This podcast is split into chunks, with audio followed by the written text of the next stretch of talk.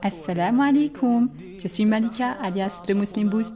Bienvenue sur Islam et Business, le podcast qui t'aide à développer ton business tout en te rapprochant d'Allah pour une double réussite, Inch'Allah, ici-bas et dans l'au-delà. Je suis consultante et coach business et mon rôle dans ce podcast, c'est de te partager ce que j'aurais moi-même aimé trouver depuis longtemps dans un podcast. Un podcast qui t'aide dans ton business tout en augmentant ton amour envers Allah.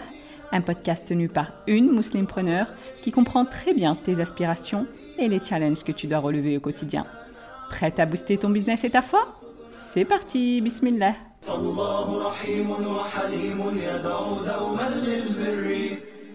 Alors, avant de commencer l'épisode d'aujourd'hui, je tiens à m'excuser Ortier pour cette longue interruption. J'étais focus sur plusieurs projets en parallèle et j'ai pas réussi à tout cumuler, mais à culpa. En tout cas, me revoilà, Inch'Allah, et on va essayer d'être plus régulière, bi'idnillah. De ton côté, j'espère que tout va bien et que tes projets avancent comme tu veux. Alors, on est fin décembre et je sais qu'en ce moment, tout le monde parle de la nécessité de faire un plan annuel pour 2024. Influenceuse, coach, entrepreneuse, tout le monde y va de son petit conseil pour te dire comment créer le plan parfait qui te permettra de passer une année au top. On voit ça tellement partout qu'on se dit que c'est forcément le truc à faire et que si tu ne le fais pas, ou que si tu le fais et que ça ne marche pas, eh bien tu finis par penser que c'est toi le problème. Laisse-moi te rassurer, Horty, tu n'es pas le problème. Et la réalité, c'est que la plupart des gens qui font ces plans annuels ne vont pas les suivre. Alors, Horty, si tu en as fait les années précédentes et que ça n'a pas vraiment fonctionné, sache que tu n'es pas seul. Au contraire, les recherches dans le domaine suggèrent que c'est le cas pour plus de 92% des gens. Et en vérité, c'est normal, Orti, parce que cette méthodologie ne concorde pas avec la nature humaine et en particulier avec la psychologie qui nous définit. Dans cet épisode, on va voir pourquoi les plans annuels ne sont pas efficaces et qu'est-ce que tu devrais faire à la place si tu veux vraiment évoluer cette année. Bi'idnillah.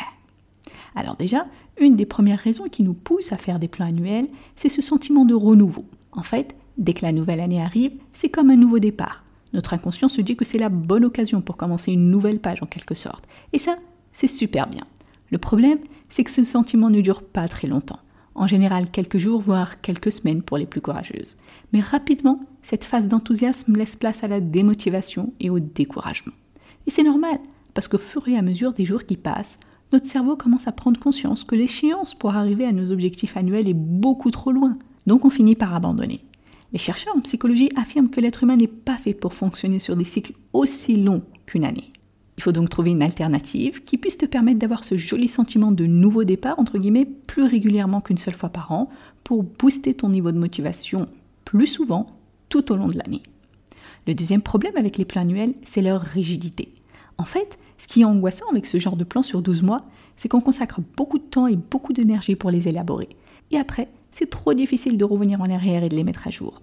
On se sent comme coincé dans le plan qu'on a défini, sauf que souvent, au bout de quelques semaines, on se rend compte qu'il y a un imprévu, ou qu'on a oublié un élément, ou que les choses ont changé, ou qu'on a évolué, ou qu'on a découvert de nouvelles choses, etc., etc. Et donc, notre plan annuel n'est clairement plus à jour, voire même complètement périmé. Il faut donc trouver une alternative qui offre une certaine flexibilité pour s'adapter aux changements naturels de la vie, que ce soit au niveau de ta personne ou du monde extérieur. Troisième problème avec les méthodes des plans annuels, c'est qu'il est facile de se laisser aller et de ne pas suivre régulièrement tes progrès. Et si tu ne suis pas tes avancées, tu vas être de plus en plus sujette au doute. Tu vas sans cesse te demander est-ce que j'ai bien fait de prendre telle décision? Est-ce que j'aurais pas dû plutôt faire telle ou telle autre chose? Pourquoi j'ai tout misé sur Insta? J'aurais peut-être mieux fait d'aller sur TikTok, etc., etc.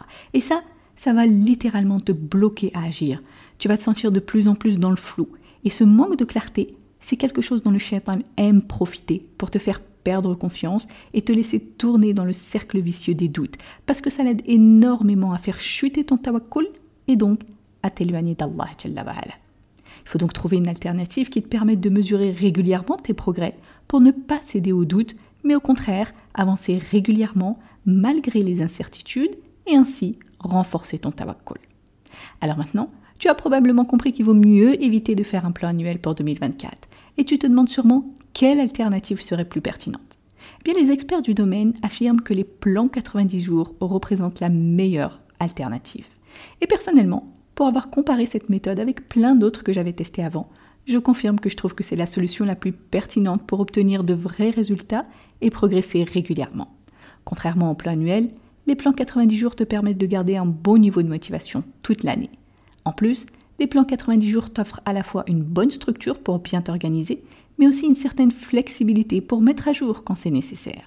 Et enfin, les plans 90 jours t'aident à mesurer tes progrès, à combattre les doutes et à renforcer ton tawakkul régulièrement. Et en vérité, les plans 90 jours sont beaucoup plus simples à mettre en place et à exécuter que des plans annuels.